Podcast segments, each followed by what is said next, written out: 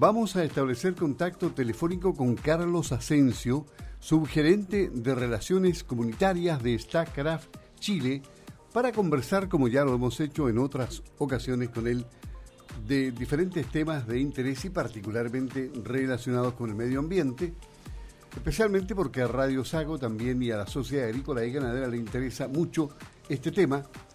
Si no, eh, recordemos que la campaña Yo Reciclo es uno de los temas que impulsa Sago con el auspicio justamente de StackCraft. Bien, eh, vamos a darle la bienvenida inmediatamente a don Carlos. ¿Cómo está don Carlos? Gusto de saludarlo. Luis Márquez por acá. Buenos días. Hola Luis, muy buenos días. Muchas gracias por esta nueva invitación a, compartir en, su programa y por supuesto con todos los auditores que nos escuchan hasta ahora en Radio Fago. Sí, em, queremos aprovechar este espacio justamente para conversar con ustedes sobre el trabajo que realizan con la comunidad y especialmente por el tema de educación. ¿Quién nos puede contar sobre este tema, Carlos? Bueno, eh, el tema de la educación sin duda es un, es un tema eh, transversal, ¿no en nuestra sociedad. Y en el marco de la construcción del proyecto Los Lagos eh, que estamos desarrollando, como bien hemos comentado en otras ocasiones, eh, es un proyecto que estamos construyendo eh, hidroeléctrico en la cuenca del río Pilmaiquén. Eh, comenzamos a construirlo el año 2019 y ya tenemos un porcentaje de sobre el 20% de avance de las obras del proyecto.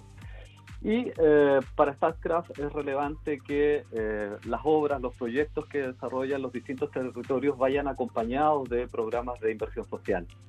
Y para eso desarrollamos un proceso de conversación, de difusión de información previo a la construcción del proyecto y allí recogimos algunos tópicos que comenzamos a trabajar en conjunto con las comunidades, en donde justamente el tema de la educación eh, surge como un elemento relevante para ser considerado en este trabajo que eh, vamos a desarrollar durante los tres años que dura la construcción del proyecto Los Lagos. Eh, ¿Y por qué la educación? Sin duda, porque la educación eh, debe ser uno de los elementos más eh, preocupantes y de mayor interés para las comunidades, para las familias, en donde se concitan una serie de, expectativas, ¿no es cierto?, que tienen que ver con el propio desarrollo de los niños y niñas, en busca de mejores oportunidades y de desarrollo también y de aporte para las comunidades en donde están presentes. Y en este sentido, eh, hemos recogido eh, e, esta idea, este interés y estamos desarrollando un programa eh, que tiene por nombre Educación por un futuro verde. Y lo que busca es apoyar los procesos educativos en materia medioambiental, en materia de ciencias energéticas y considerando los contextos interculturales de los establecimientos que rodean al proyecto Los Lagos y que están presentes en la cuenca del río Pilmaiquén. ¿Cómo, ¿Cómo se ejecuta? Entreguemos detalles de esta iniciativa. Sí, por supuesto. Son ocho establecimientos educativos que participan del programa. Eh, establecimientos que van desde eh, instancias de pre-básica hasta eh, educación media, ¿sí? pasando por supuesto por educación básica. Entonces tenemos una interesante diversidad de, de actores, de comunidades educativas presentes. Eh, ¿Y cómo se ejecuta? Bueno, básicamente estamos trabajando con un consultor que es la Fundación Educacional eh, Focus, eh, que es nuestro socio, nuestro partner en este trabajo que nos da todo el, soporte de conocimiento y experiencia, de expertise y trayectoria en materia educacional. Y las etapas por las cuales se desarrolla un programa de esta naturaleza son bastante simples, tienen que ver con una instalación, con un diagnóstico, eh, con una implementación, con una asistencia también metodológica y operativa para el desarrollo del programa y una sistematización con consolidación de información y de la experiencia de cada uno de los establecimientos. En este momento, estamos en una etapa de diagnóstico, eh, terminando el diagnóstico porque tuvimos hace poco el receso, ¿no es cierto?, de las vacaciones del mes de febrero. Vamos a retomar eh, y concluir en el mes de marzo el diagnóstico de modo de eh, comenzar a continuación con la implementación propiamente tal del programa. Y el diagnóstico tiene que ver con desarrollar entrevistas con los principales actores de los establecimientos educativos, con su plana directiva, con los con los profesores, de modo de poder eh, recoger los principales intereses y necesidades para luego eh, desarrollar en la práctica una serie de actividades y de instancias que vayan en apoyo, ¿no es cierto?, de problematización de temas como la educación, la educación ambiental o el vínculo socioambiental que también tienen las actividades eh, o que tienen las comunidades locales con en el ámbito de la educación. Así que resulta bastante interesante eh, eh, porque finalmente también este programa está sujeto también a los desafíos que hoy día ha tenido la la educación en un contexto de pandemia, ¿no? Y que probablemente van a continuar durante los próximos meses o quizás durante el próximo año o este año. Eh, y, para esto el programa ofrece una plataforma virtual que viene a ayudar a eh, mejorar la, la, interacción con los establecimientos en donde los profesores pueden eh, recoger y tener acceso a los recursos pedagógicos que van a estar disponibles eh, y también, bueno, generar una serie de interacciones en términos de el acceso a información para poder desarrollar de mejor forma el programa.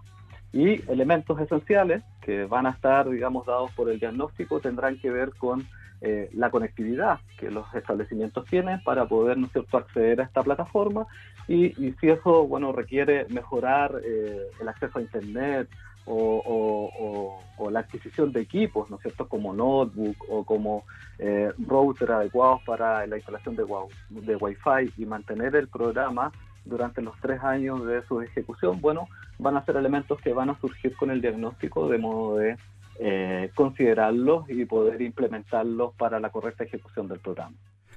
¿Por qué para una empresa que se dedica a desarrollar proyectos de energía es importante promover un plan de apoyo en educación. ¿Qué, se busca con esto? Bueno, eh, eh, solamente es una idea o un interés propio de, de en este caso, como, como dije, tiene que ver con el interés de las propias comunidades, con eh, las expectativas y con lo que sabemos que ofrece la educación en términos de eh, en términos de posibilidades y la generación de oportunidades de desarrollo para los niños y niñas eh, una vez que terminan etapas eh, la etapa escolar. Y creo que allí las familias depositan especial interés. ahora, cualquier programa educativo evidentemente tiene que ser evaluado en su justa medida en el mediano y en el largo plazo. Y en ese sentido, StatCraft es una empresa que llega para quedarse en el territorio y por lo tanto el ámbito de la educación es de nuestro interés porque efectivamente podemos desarrollar programas de largo plazo.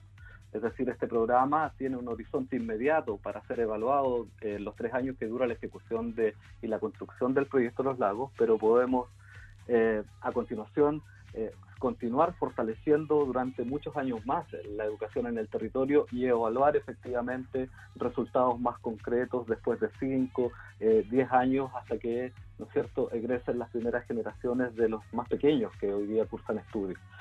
Y por otro lado, eh, bueno, eh, la instancia, el ámbito de la educación es donde convergen, ¿no es cierto?, los niños y niñas con sus diferencias y sus similitudes y por eso es que este programa tiene un enfoque eh, no solamente de sustentabilidad, sino que de interculturalidad. Es decir, eh, alrededor del proyecto tenemos importante eh, presencia de familias, de niños que provienen de familias mapuche y huilliche, que tienen que convivir también con familias y niños que son de familias no indígenas y por lo tanto allí hay que crear un espacio, un ambiente de respeto, de diversidad de conocimiento mutuo, porque finalmente eso es lo que también permite el adecuado desarrollo de las comunidades en su conjunto. Entonces el interés nuestro tiene que ver con eh, recoger primero estos intereses y luego canalizarlos y transformarlos en programas, en proyectos concretos, que en este caso además eh, van acompañados porque la sustentabilidad también tiene que ver con la eficiencia energética y van acompañados también con la eficiencia hídrica, la producción vegetal, la gestión de residuos, ¿no es en cada establecimiento de modo de poder hacer adecuado manejo de cada uno de ellos y propiciar instancias que eh, vengan a fortalecer los procesos de aprendizaje y la educación en cada uno de los colegios. ¿Cuál, cuál es el próximo hito del plan de educación? Bueno, estamos terminando eh, eh, la etapa de diagnóstico. posteriormente hay que hacer una eh, una consolidación de la información, ¿no es cierto? Establecer cuáles son los principales tópicos que surgen de, ese proceso. Luego también hacer una bajada, eh, transferir esa información a los propios establecimientos educativos que están participando del programa.